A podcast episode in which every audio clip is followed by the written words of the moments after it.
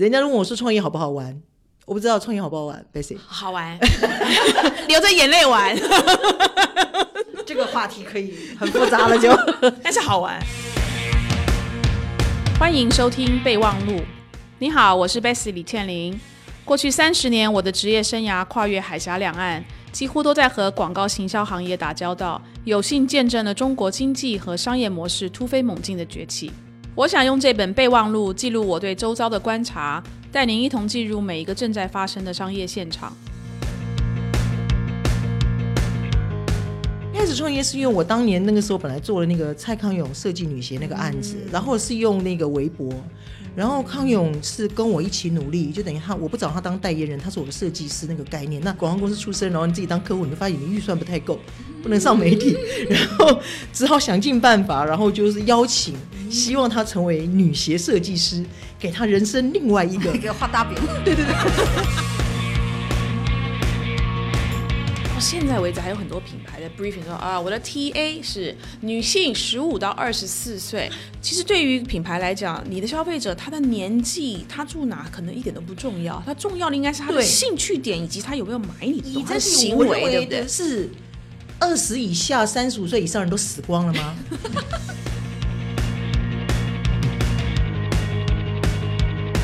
刚讲说，其实新零售要解决的痛点是消费者的痛点。我们讲说，我们在线下购物的时候的最大痛点到底是什么？第一个是选的很难很难选，第二个就是结单的时候要好长的时间。现在很多人说他们做新零售，就是你可以自己去兜滴滴。我在想，这叫什么解决方案？我还是只是以前收银员滴，现在我我我滴，滴 现在变老娘解机决什么？加起来没有便宜一点。没有便宜。你到底跟我讲，你什么什么地方解决了，我也想不透啊。别欢迎美兰姐来到我们这个啊访谈的节目。哦那么依然有 Bessy 老大坐在这边，对，我一刚认识美兰，其实她是我的客户大人。对，然后美兰姐哦就一直在讲 Bessy 是怎么好那种溢美之词。对，我说贝奇是那个，就有些人是这样，只要他那个。就是这个公司的名字或者他那个位置不在的话，我就会跟他讲说，嗯，谢谢再联络，此生 此生不见，并没有遗憾，有没有？并无遗憾。那有关于贝斯，就是不论他是哪一个 title 哦，就基本上我觉得那天我们有讲过，就是那个人的本质的问题。这个人我到底要不要跟他成为好朋友？就是有没有那个态度对我来讲都不重要。对对就这个人就是嗯，就是会当朋友，就是一辈子的朋友。对差不多就是这个。对，可能听众还不了解美兰姐，要不您先自我介绍一下？嗯完了，然后怎么自我介绍我都有点忘了，上次我是怎么说的了。没关系，自然哦说。，其实我就是一个在我在我在台湾应该工作了十几年吧，然后在这一边我是一一年来的。嗯，我发现我的人生其实想想也蛮简单零单。一年来的，我是零一年，零一年，零一年来的。我想想，我是十年在做 f o A 广告公司，十年在做零售业当客户，然后自己创业八年。在做移动互联网，就这么简单。如果你要这么说，八年了，二零一一年创这家公司到现在，现在二零一九了嘛，是呃这个经历有什么？为什么要这样转呢？就是吃饱了撑着啊，没有 也有啊，吃饱令儿。没有。我那个时候最早的时候当广告公司，是我还在读书的时候就发誓想要进广告公司当 account，因为碰到一个很好的老师，他很会讲那个广告，然后那个时候就哇，我就一头热，自己去做什么市场调查，啊然后写 concept。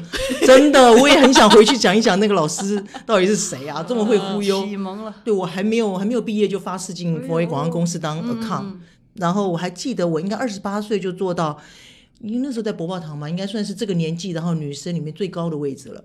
哇，然后很年轻，而且在一个日本人的公司，对，在一个日本人的公司在博报堂然后女孩子，然后能够做到那么高的位置。嗯我其实那个时候年轻的时候是有一个故事的，我我记得那个时候我刚刚刚刚就还没有到二十八岁，就很年轻，刚刚从日本念书回来去那个做抗的时候。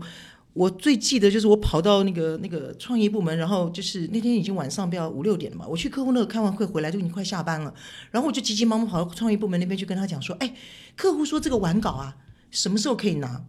就可以做。我就是急急忙忙拿了一个 brief 回来，我就跑去创意部门问那个老大，然后老大瞄了我一眼，没回答我，没讲话，没吭声，明天再来。然后我就乖乖明天再来。第二天一大早很认真跑去问，哎、完稿好了没呀、嗯，那创意部门当那老大当着全公司的创意部门几十人面前，就跟我讲说，我们公司就是请了你这么没有知识、没有水平、没有水准的人，我们公司才会这样。我问你，完稿是隔天会好的吗？你有一点点知识水平吗？哇！我那时候当着所有的对所有的人骂到，全公司人都听得到。你要知道，我刚刚从日本回来，觉得自己，嗯，当年年轻又觉得自己啊，也是很这个，对，觉得是一种积极努力的表现嘛。对嘛？但是被骂成那样的时候，我就哭啊哭啊哭啊，回家就就说老娘不干了，真的，写写写。然后哭没两个小时，又坐车回来，不服气，不服气，然后就。你知道吗？那个时候年纪轻，然后呢，日文讲的又好，跑去跟我老板告状。我那个总经理是个日本人，我就哭了个泪花流水。他自己跟我说第二天的时候，我老板把他找来说：“你怎么可以这样骂他？”哦，算是报了一箭之仇，但是我感觉 借刀杀人的感觉吗？对，但是那件事情之后，我学到两件事情。第一个就叫做不耻下问。他会骂我，是因为我没有问，我没有懂。对你，你不知道完稿，其实第二天是不会好。可是因为他跟我说你明天来问，我就乖乖来问。可是我根本就没有弄清楚完稿的流程是什么。另外一件事情，就我告诉我自己说，我将来有能力的时候，我绝对不要这样对人家。嗯，就是说，那那人是还是要一个面子的。所以我现在对我的员工，我从来都不会当场骂他的。嗯嗯，有什么事情我叫进来，我好好跟他说。哦，不行，我可以不用这个人，但你羞辱人家是不对的。对，至少我不是这个。所以那个年纪发生这个事，也嗯。在今后都一直有一些作用，对吧？有用啊，有用啊。然后太年轻了，爬到一个很高的位置，其实也也不太好。就是那个时候不是，我就说还有点年轻气盛。可是，在那个之后，你会分变成是比较沉下来一点。对，很沉下来。我还记得，我还记得，你知道，当尔康最好玩的事情是，我曾经有一次去客户那提案。那我以前年轻的时候是客户那，我是每天早上我就直接去的，然后每个人都以为我是。他们公司创那个业务，呃，就是我是他们企划部的，然后他们都不知道说我其实是广告公司，因为我每天早上都不去公司，我就直接去客户那儿，然后问他有什么事情，然后我什么要帮忙的，就然后每天我记得我我以前刚刚在尔康做广告工作的时候，我几乎每天早上下了班都会看到送报童，表示那大概应该已经是四五点了吧。哇！我就这样拼了，我都是一直都是这样的，我就是那个个性，我就是觉得，然后我还记得我离开这个广告公司要去在。要去当这个客户的时候，我哭了个稀里哗啦，是舍不得我的客户，我舍不得我的客户。天哪，他们那么对我那么好，我怎么能够走？然后客户在那边跟我抱着痛哭，彼此痛哭。客户也舍不得你，对，都觉得哎呦，这也是一种蛮有趣、蛮有趣的学习啦。然后到今天为止，我创业到现在，我也一直告诉我的员工说，你一定要知道，说我们是要帮客户赚到钱的。他如果有业绩。他如果赚到钱，你才有钱赚。不是我今天做这个项目给他，然后跟他讲说来给我个几百万。如果他没有赚到钱，你就赚这一次的生意。嗯，对。可是如果你愿意牺牲一下，就告诉他说我们一起努力做这个案子。然后如果他真的有赚到钱，我我比较现实啊，可能那时候零售业一路打拼过来，一翻两瞪眼嘛。零售业 效果导向非常。对啊，零售业跟广告公司的最大差别，我不是说我是十年的广告公司，十年零售，十年自己呃八年自己创业。我那时候刚从广告公司创业去做零售的时候，多痛苦啊！因为这广告公司可以跟客户吹牛说：“哎呀，你铺货没铺好啊，你们这个什么这个价钱啊，定定价不对啊，这个你们哪一边怎么样怎么样啊？这个媒体计划做的不好，都是自己都是他们的错，对吧？千错万错不好啊，千错万错都是他们错。你到零售业就不能这么说了，零售业的广告就是变成是 marketing 部门，我们要包括就是你为什么要做这个产品的促销，都是你跟产品部门讨论的。嗯，那个店开在哪里？也是你 marketing 去做的市场调查，说嗯，这个店开在那儿应该是可以的。嗯，然后每一档的促销也是你想的，客人的 benefit、会员的 benefit 都是你想的。好了，客人不进来，百分之一百是我的错。对，吓死了。那个时候一翻两瞪眼，你你做错了就是没生意。这么难的事，干嘛要从广告公司从客户那客户那边改行做这个？好棒的，你不觉得？就是当。就是第三方做久了都，我不是 basic 了，basic 比较厉害。没有没有没有没有，没有，我从来没做过客户，我都是我都是做那个都是别人错的那一方。不管，我觉得刚刚当客户的时候是很爽的啊。当当刚客户的时候都是有没有把 brief 下下去，然后跟广告公司的人讲完，然后你就回家了啊。记得哈，什么时候交啊，你就回家了。对呀，我们现在都觉得是是吧？然后广告公司人就在那做到有机会去折磨一阵子。对啊，然后第三方不是梦想都是会说，如果有机会我也要虐待一下别人吗？对对对。爽一下，对对对对对，然后我就在想哪一天我也能虐待人家一下，我真的也想试一下。刚开始当客户的时候是还蛮爽的啦，就是可以自己决定很多事情，不是很爽。所以我说人生嘛，真的每一段过程一定有它存在的理由。不论我是在广告公司，广告公司帮助我做第一次做零售业的时候成功，然后等你真的开始做零售业的时候，你的零售业经验只有帮助你现在创业，对，去帮客户想方案的时候，那个解决方案去成功。所以可能我觉环相得，扣的感觉。对，就是人生真的没有任何一个一个过程是没有那个存在的理由的。你你不会去怨怨说啊，你当年为什么要这样？你当年为什么要那样？就不要怨呐、你应该去想说啊，嗯你那个时间点的经验值到底能够帮助你现在做哪些事情？像我现在都会，人家都问我说创业好不好玩，我不知道创业好不好玩，Basic。好玩，流着流着眼泪玩，这个话题可以很复杂了，就但是好玩。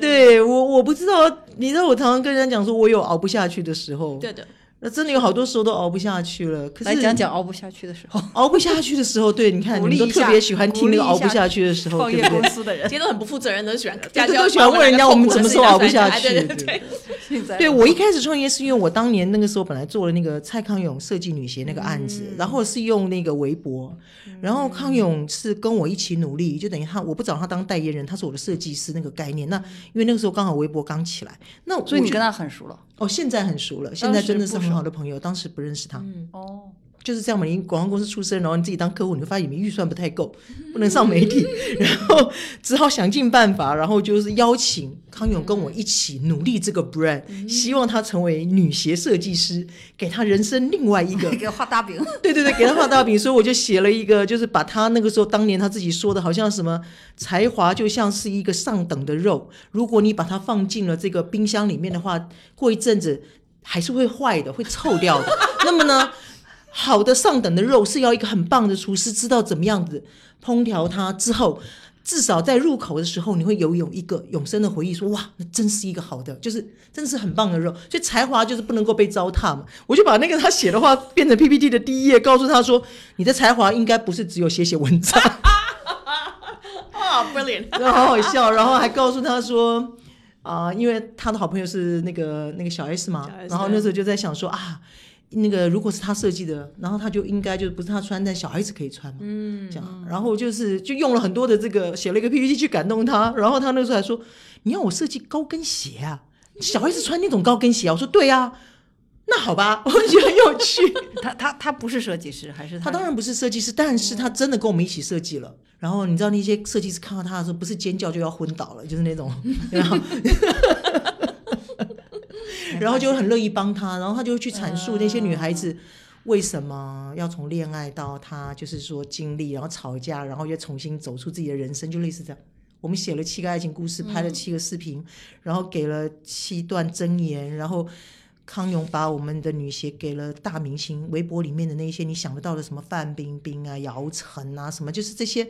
你能够想得到他，他都送了鞋，嗯，然后亲自写了小卡片，然后他们就在微博里面帮我发，嗯，就这些明星拿到了鞋嘛，然后就把微那个鞋跟这个康永写的小故事抛在微博上，然后我的鞋不就等于等于我把媒体宣传的手法用这个方式，我没有花钱，然后用这个模型，然后它就成功了，嗯，好，非常非常成功，嗯，现在很多人都当然就是会知道美兰是这个新零售女王，嗯但是其实美兰在就是把新零售做的做做到就是巅峰之前，其实她是社交玩的非常好的，很多 social 微 media，博。那时候就已经先是微博，对然后后来微信，她把社交玩的炉火哦，纯青。对，你要问我为什么、很苦，对吧？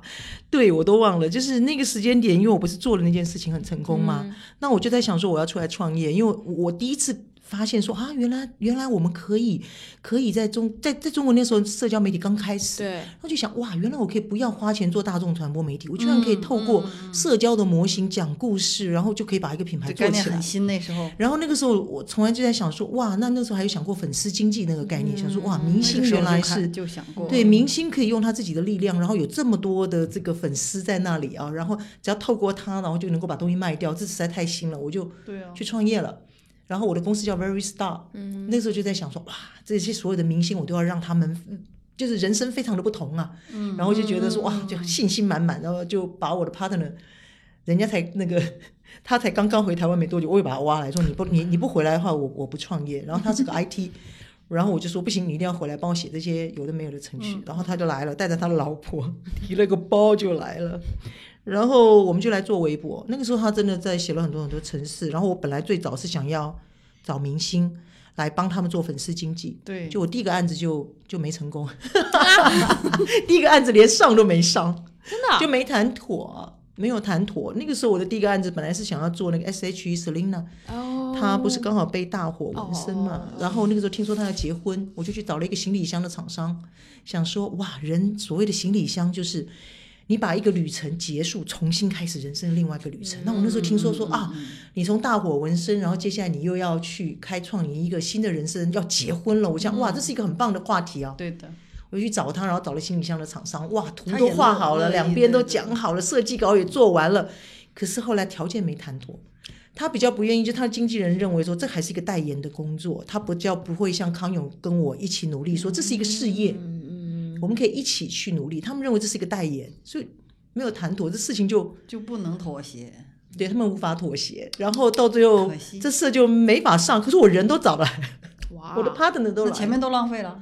对对。哦对，然后后来就没办法，就人都来了，所以他就开始，因为他是一个那个技术男，所以那个时候就我们还是在微博上面写了很多很多的程序，他做了很多很多的后台。就那个时候微博刚起来，然后很多客户一次就是做了什么一百个公众账号、一百个账号、两百个账号，什么每个店开一个账号什么什么。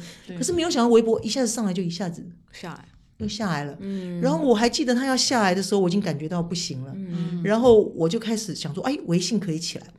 然后我就因为那时候公司只有十几个人，我又逼死我的那个那个 partner 说，你要把我们在微博上面写的所有的那一些东西都放弃掉，后台全部放弃掉，因为我只有十几个人，我没有办法说哦，我们很棒，可以做两套三套解决方案，我做不到，那我们就去做微信。然后就在微信的后台做了很多的解决方案。微信那时候虽然人就大家用的很多，可是客户不知道微信拿来拿来干嘛。对，怎么用？嗯，就是所以我们写了很多东西，可是我卖不掉，等于是我卖不掉那个解决方案，因为客户都不知道我太作为一新了那个一个 brand，一个一个一个客一个品牌主，我我我拿微信来干嘛？嗯嗯嗯，我有半年我几乎连薪水都发不出来，然后突然间你知道微信就大爆棚，然后我们那个半年的努力，结果就变成我们的就优点了。别人还不知道微信能干嘛，我们已经底层做到不要太好了，就所有的功能怎么样对接，什么事情应该怎么做，哪样东西可以对接什么，然后所有的应该。对所有的这些接口应该怎么做？一方面，我们又是微信第一批跟他们合作的这个服务商，然后我们会跟他们属于一个革命情感。嗯，他们告诉我们应该怎么做，我们就努力去根据他们的要求，然后做完之后就去就去跟客户提案也帮助他们把这个公众账号做起来。但是我们也自己也帮助客户用这个公众账号去跟粉丝做对接，我就这样起来的。其实你你那时候做了非常多的一些的新的算创举哦，我觉得品牌现在应该是要打破他们就是用了不知道几十年的那种所谓 TA 的描述。嗯，你知道，我们到到现在为止还有很多品牌在 briefing 说啊，我的 TA 是女性十五到二十四岁，然后住在什么 urban 干嘛的。可是如果按照你你你操作了这么多年啊、其实对于品牌来讲，你的消费者他的年纪、他住哪可能一点都不重要，他重要的应该是他的对兴趣点以及他有没有买你的东西。我认为的一对我认为对七十岁跟十七岁他都买你的东西，因为我我认为重要的是他的 action。对的，对，他有没有跟你产生对应跟 action？他到底几岁？你知道，我还曾经 有一次去演讲，那个题目叫做，就是你知道，每一次我看到客户给过来的 brief 就是二十到三十五岁，二十到三十五岁，然后我就写一个人说，是二十以下、三十五岁以上人都死光了吗？还是说？你你你一定要二十到三十五吗？这个世界上只有二十到三十五岁的人活着能买你的东西，其他人都死了还是怎样？就我比较坏一点啦，但我就每次都这样跟他们讲，是都死光了吗？否则你为什么三十六岁的以后，我就看到那种 brief，我就觉得很就很生气。对对对，我就完全不能理解。我我我今年我我一个小孩子十五岁，我今天想买你的东西，你不让我买吗？是怎样呢？是他是男的，然后他想要买女生的东西，不能买吗？我会觉得说，这不是几岁的问题，这不是男或女，这不是住在哪，是这是我的 lifestyle。而且现在明明就是我拿着手机就无国界了，我甚至没有地域的限制，然后我又有网络购物，我想干嘛就干嘛了，你还 care 我几岁住哪里吗？嗯，嗯就这样子，嗯，新零售，谈谈新零售。新零售啊，对啊，我不是一直开玩笑说没有技术力支撑的这个这个零售改革的话是呃叫做我就叫他店面装修，不要跟我讲你就做了新零售，每一个人，因为我每次去当评审，然后他们的新零售就是。我有一次记得，然后门口放了两只，就是新的这个，他们这个怎么样做呢？就是他门口放了放了海豚，你知道？然后会喷水，我就崩溃，你知道吗？我一整个崩溃，忍不住，实在是要吐槽说，你认为客人不进门？嗯，你今天重新来，然后客人不进门的原因是因为你当年没有海豚吗？还是说你的那个地板没有用大理石，所以客人没进来？我当然觉得你更新是一件好事。嗯，可是新零售的本质是为什么？我认为是技术力支撑，就是我我觉得我常跟人家讲三个字，叫快、懒、平度，就是说。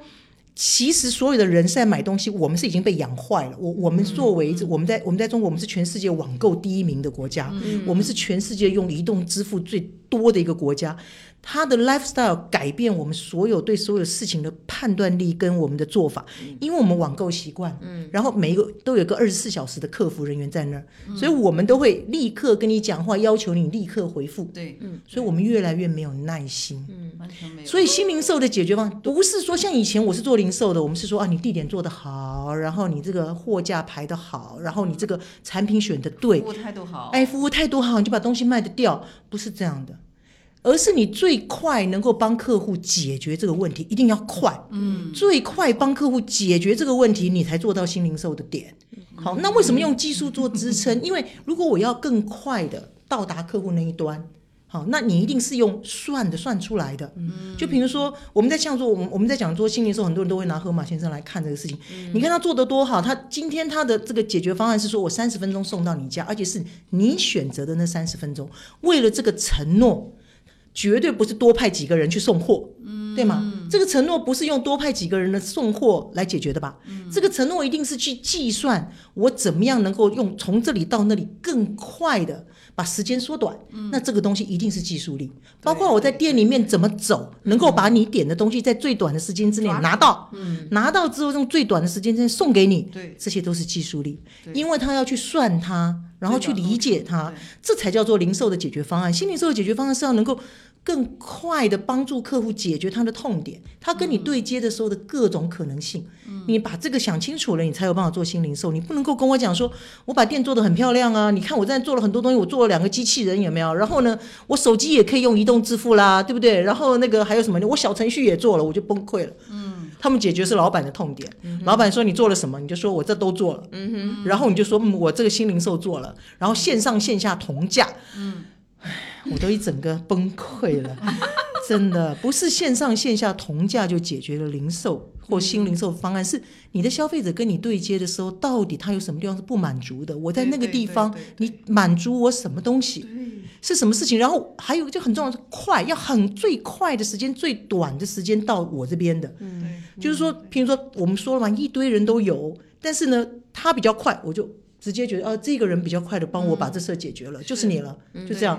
我懒嘛，我就懒的懒到最高点了。他们不是说我们现在已经是完全不能够忽略我们人类懒惰的力量，有没有？对对。就是不是好多人都说语音助手的会起来的原因，就是因为我们躺在床上玩游戏玩到打死都不想去关灯，有没有？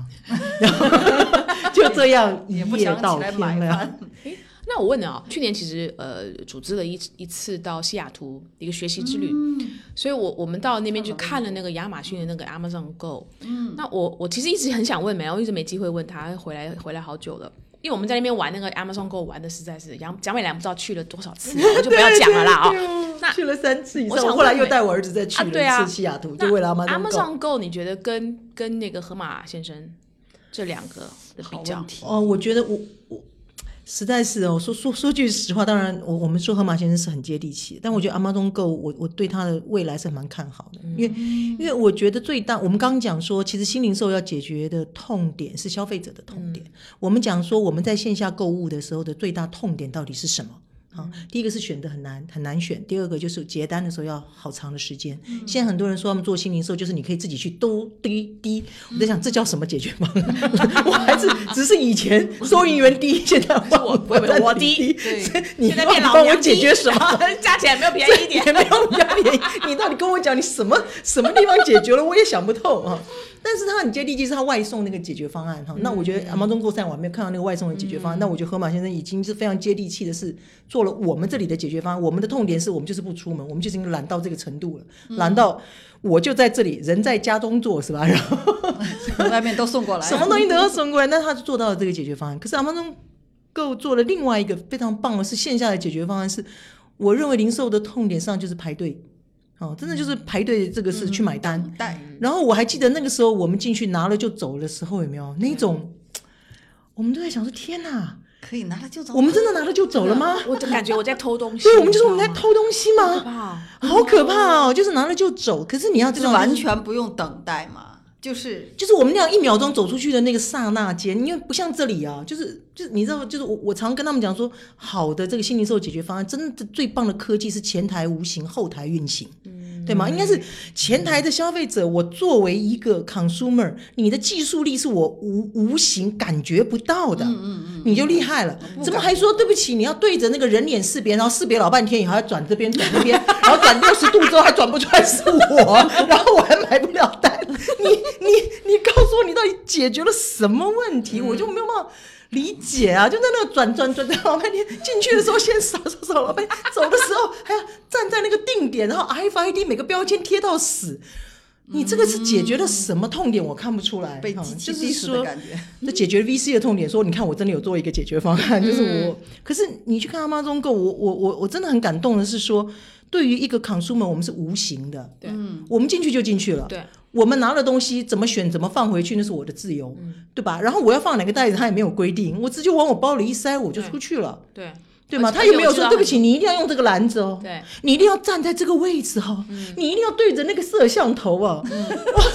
而且我知道很多人呢，还还还蛮调皮的，就是他们会拿了那个东西了之后呢，故意交换各种不同的方这个方向，然后放到自己袋子里面，上面压一个东西，然后放在这样，去看看，他们就赌你亚马逊到底能不能抓到，但是都抓得到。这这他都没有很没有吓人没有 miss 到一个商品吗？没有我不知道，我们是没有 miss，对然后然后对，而且我们在那边还有就是拿了又放回去，然后再故意放在很远的地方，啊就得把它躲起来，啊但是出来还是都是对的我们这边有没有可能同样出现一个这样的有天猫正在做类似这样的方案了，那当然我们也有去体验过，就是说还还需要一点时间呢，他们还需要一点点时间，但我觉得他们已经在很努力、很努力的做了，只是还需要一点时间。真的要做到这样子完完全全，就是我们所谓的无形，是真的就是不会一进去的时候摄像头对着我说：“老子看到你了哈，你给我乖一点啊。”我们进去的时候，我们是真的完全没有感觉对，，但是你要抬我都不知道摄像头头。在哪里？对，但是我们要往上面看的时候，发现摄像头都在天花板，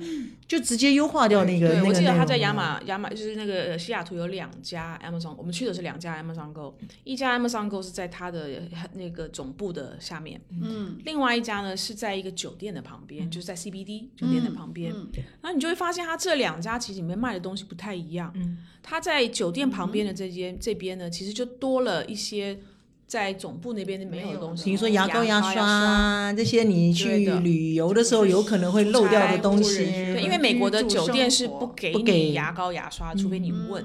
嗯所以你就会发现，他在那边其实他是有透过一些的学习，然后他的牙膏、牙刷摆的地方可能也不太一样。而且现在也听说他们会呃立刻 double 几百间要开出来嘛。对他因为那就是初期会很这个、嗯这个辛苦，但是我觉得之后他就就我自己是做做这一行，就感觉说你的技术一开始做的时候确实是辛苦的，但是等你就是做好了之后，你要 double 它就很快了嘛。那我常讲说，过去十年的零售业是我们在解决商品跟这个地点的问题，未来这十年最棒的事情是要解决人的问题。嗯，就是说，已经不是地点，是人的痛点，跟我用什么技术力来解决你可以做的事情。以前是我们选好商品，我耳顺你喜欢，嗯。所以我上架，嗯。然后希望你来买。那我过去我的经验值来判断，可是现在就就是可以做到更精准，慢慢慢慢精准起来的话，甚至于是你想要。我开始去弄都还来得及的话哇，那那那那就，譬如说很多人开始去预购什么什么水果啊，去什么什么，他就会觉得说，哎，你想要这个东西，我大概知道了，然后我已经心里面有个底。以前我要是没有这些平台的话，我可能就是你进店我看到我就买嘛。可是如果说我有经验值，比如说他知道你老是会买车厘子，我随便说啊，他他知道你这个状况，那这个零售业有可能就是，即使是你是线下的客人，嗯我都可以透过你的行为告诉你，然后给你一些东西，你就在线上。跟我一起做呼应啊！我知道喜欢你喜欢吃车厘子，然后明年几月期车厘子就会出来了，我就不会像以前我是耳顺，我可能在那个之前就跟你讲说，哎，你要不要预购啊？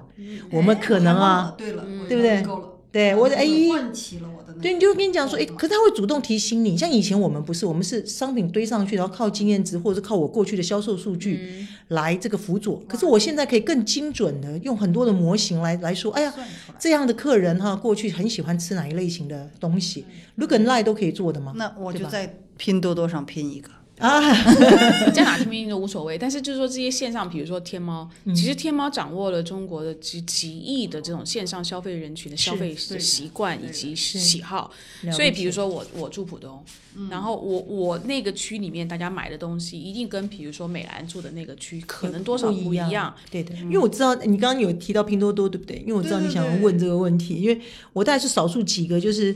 从半年前就一直说，我觉得这个平台一定很好，这个平台非常非常好，非常非常非常好的人，他们都会觉得说这就是一个怎样又怎样，可是。对，其实说他不好的人多一点。那当然，当然，百分之我周围大概嗯八成以上没有一个人说好吧。然后我每次要去跟客户推，他们都说我们才不要上这么 low 的平台呢。可是我我我 totally 在半年前我都就已经不是这么想法了。首先，我们都是一群键盘侠，我们这群人呢只占了整个中国人里面的极少数、极少数、极少数的人。然后我们真的是站着说话不腰疼的那一群人，我们全部都是。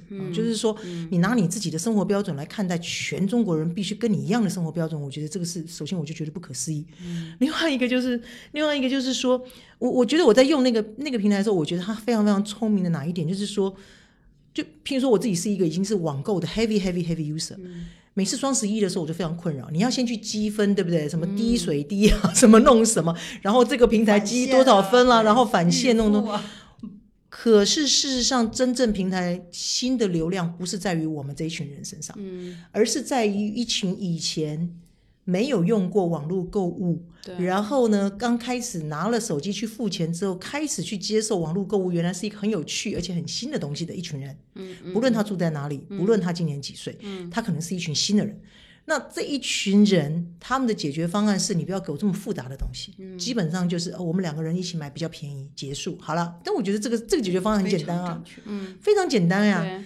那那那我会觉得说，他才一开始切进来的时候，他就是耳顺这一群新的电商人口，他是会用手机的，只是他不要去接受这么复杂的。对这个这个模型，然后再加上说，我们刚刚讲说，像微信这样的平台起来，就十亿人都有的时候，你已经有一个平台是可以跟朋友聊天的。只是你想想看，像这一阵子不是京东刚刚开始要做这个团购啊，对社社社区购物，就是他要做这一个的时候，社群，我就想说，哇，其实京东应该是比拼多多更早。拿到微信的这个入口，一级页面入口，可他始终没有想过说，原来社交是可以帮助销售的。嗯嗯，但拼多多想到了，是。他是最早能够想到，不论我们是怎么样被他轰炸，嗯，但是他确实是知道的，知道这个平台是可以被用的，他知道怎么样子去诱惑你愿意往下继续继续去走。我觉得他在运营能力上面是强的，他是知道自己在做什么的。力很运营能力非常非常强，像我们自己是做这一行的，我们都非常非常佩服。就是说，他知道说我大概发什么会被封号，哪个不能够被封号，然后他非常非常清楚。有时候我们在看到说，像我们讲讲这行的专业，就是你的客服消息为什么能够带上那个人的名字，就是就是很多细节，像我们是做这一行的才会知道的时候，我们都会钦佩到，就觉得说哇，这群人是非常非常清楚知道在这个平台的游戏规则是什么。嗯，可是很多人都没有看到这一些，都只是认为说，哎呀，你干嘛卖这种东西？不是的，这是一群非常聪明的人在做一群他们知道该怎么去运营的事。他也不 care 你怎么看，他也不 care 你怎么看哈。我我觉得这个很棒，我觉得我我觉得他知道应该是怎么看待这个市场的。然后很多新入手的人，你让他一开始去学习那些复杂的东西，学习不来。另外一个就是说我是不是真的就这么有钱，什么东西都一定要这样买？嗯嗯嗯嗯。然后很多人都说啊，那你用什么卖这些什么所谓的山寨品啊，什么什么的？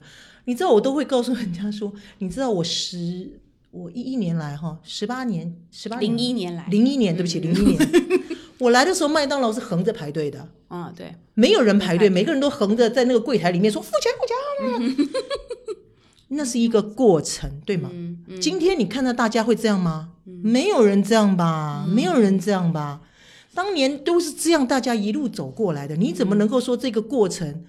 是错的，我都没有认为它是错，这就是一个过程嘛，这是一个我们经历任何事情的过程，而而我认为拼多多是在做这么一件事情，这是一个过程。我们要先让很多人他先非常非常熟悉的用手机去买他的东西，而且是跟朋友一起买，他有很多时间可以讨论。另外一个是，你怎么样确定所有人都一定要买那个最贵最贵的东西，才代表我的生活水平到那里，我才能够到那里。我要买一个是。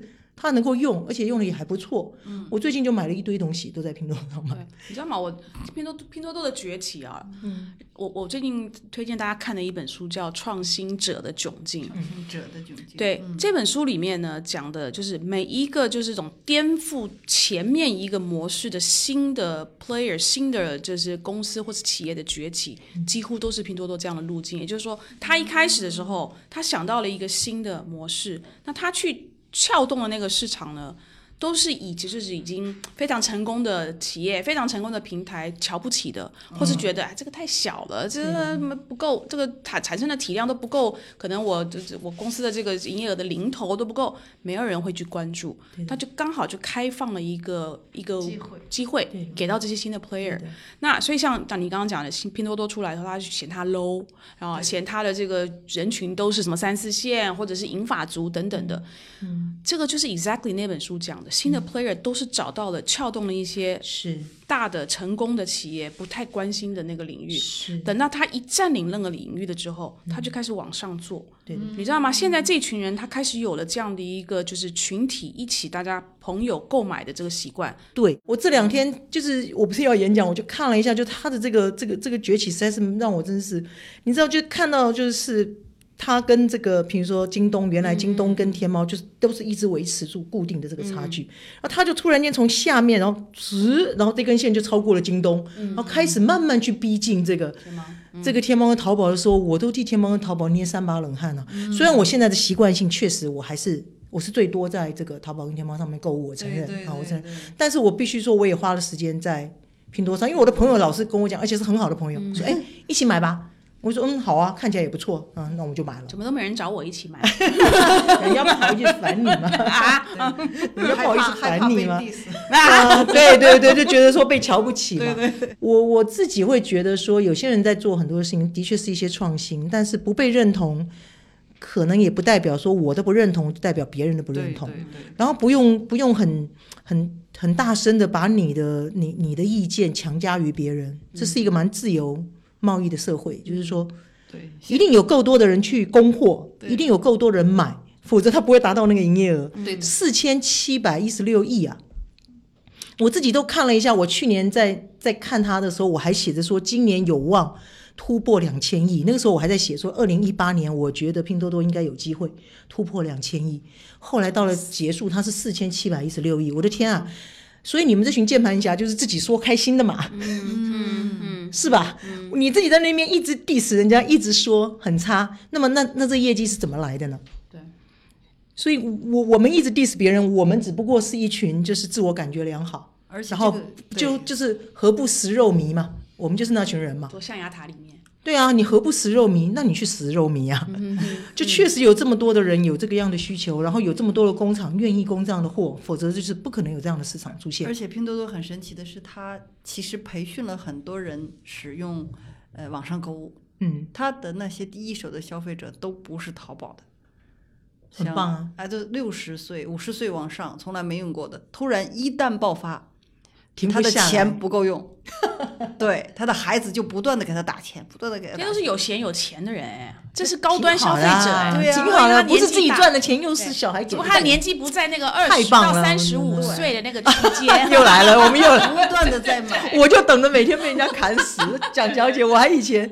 以前是做过一个叫做忠诚度，就是每次都跟我讲说什么什么要有忠诚度什么什么，我就写说品牌忠诚度你洗洗睡吧。就是你现在还来跟我讲品牌忠诚度，谁就是说你那我就问你嘛，就是哪一家的口红最好？你没有那家没有买到那家口红，你这辈子就只用那家的口红，没有用那家口红你会死。你你骗我，我都不信呐。是吧？所以，我我我站在客户立场上的确，我是应该要帮你这么做。我也认为你一定有真的喜欢你的，但是你要告诉我说，这个世界上每一个消费者永远都只爱你不爱别人。你真的洗洗睡吧，真的就是洗洗睡吧。就品牌忠诚度这件事情，对于我们做 marketing 的人来讲，的确，我我我认为它也是重要的。我没有说它不重要，但是其实，在这种年代里面，这么多可取代性的商品，你要我一定只守着你，唉。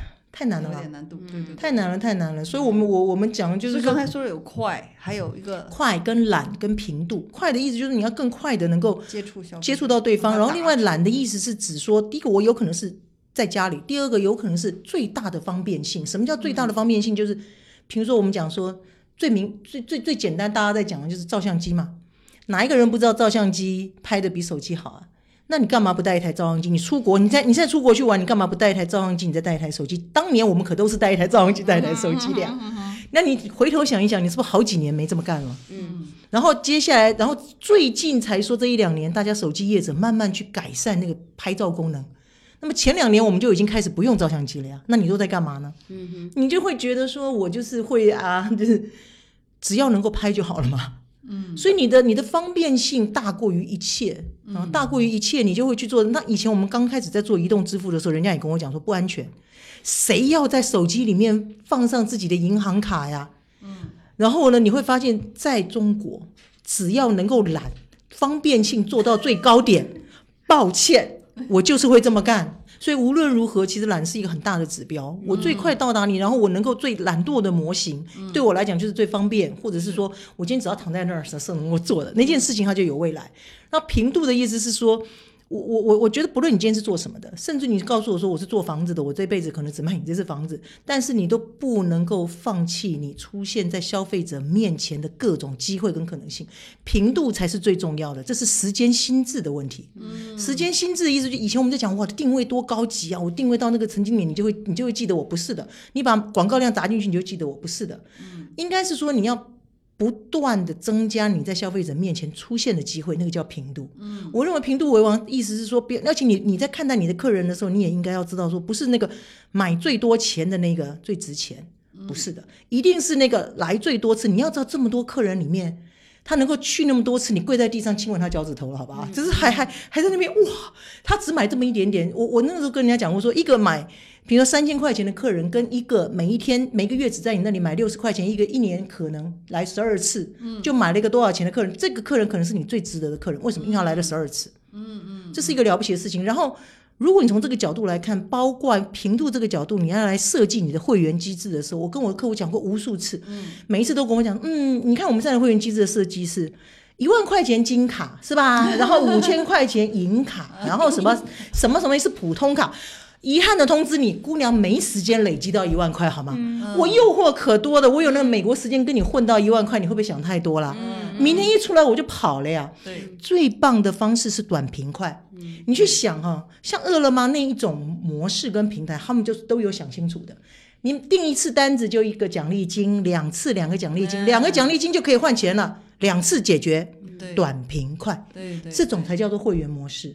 你的会员模式不应该是说，对不起，你今年一定要累积到一万元。然后我还最痛恨的是，好不容易累积到一万元之后呢，到隔年清零 啊！对对对，积分呢，马上清零。你要知道，你的客人有那种叫做七年的客人跟。刚刚开始的客人，你到了第二年的第一天全部清零，你脑子有病吗？所以在我的后台里面看你跟我，我们俩是同一种人。我作为我是你的 consumer，我极度不满。嗯嗯，同意吗？就是说你从这个叫做对老板负责，但你对我不负责。我是你的客人呀，客人不是用金额来看的，是频度来看的。另外一个就是说，所以我我其实一直在告诉我的客户说，你们应该要创立一个机制，从背后来看叫做信用分的机制。什么意思呢？就是说，七年的人绝对比一年的值钱。啊，那个权重对吧？对，这是一个权重的概念。就是说，你今天这么多的技术力是能够帮助你来判断这个客人跟跟你中间的交互，你一定要明白说，你其实权重是最重要的，不是告诉我说隔天积分清零，你有病是吧？这种这种航空公司经常干这种傻事。对，隔年给我清零，我做了你七年的这个对对，然后你给我隔年清零，跟所有人都一模一样。而且财务是方便了，是纸质的信发来告诉我，是说你被清零了。你知道我常跟人家讲说，最棒的客、最高的客服的指导原则不是以客为尊，是解决问题。嗯你的用字遣词有礼貌，你没有帮我解决掉问题，你这叫什么客服？对，这都不是在这个年代里面做零售你要做的事。你不是派一个人坐在那边被我打三顿，你就觉得这事情解决了？我没解决呀，我就是要买到这个东西，你就是应该卖给我。假设是这样，你跟我讲说我让你揍好了，那我还是没买到呀，是不是？你揍你揍我，我让你揍，我很抱歉你没买到。我要的是你让我买到，所以你以客为尊的最高指导原则是你解决问题，不是不是这个跟我讲说你态度很好。那其实技术是能够帮助这些事情的。嗯嗯。那很多人都误会了。嗯。说我做零售啊，就是态度很好，给你鞠躬哈腰，不是的。你帮我解决问题，你用什么方法我都可以的。我即使没有见到你的人，你只要帮我把这事解决了，越快的方法解决掉它，结束。你的零售你就到达，你就有转化率。所以，我们讲的快览频度，就这些事情，就是说，你不要来跟我讲说，你一定要买多少，你才是我的客人，你就给我跪拜，给我亲吻脚趾头，不是的，他记得你，你就要跪拜了。所以，你要做的动作是不断的让他记得你。所以，最后，请美兰赶快帮所有的那个航空公司去做一个重新的培训。我以为你要说，你就去开一家航空公司，你也可以啦，你也可以，我有一定坐你的飞机，至少我的里程不会被清零啊！真的，对。如果将来我做一个事业，我一定不把他的积分清零，我肯定不清零。好吧，谢谢，谢谢，谢谢。好，谢谢，太非常精彩，好，谢谢。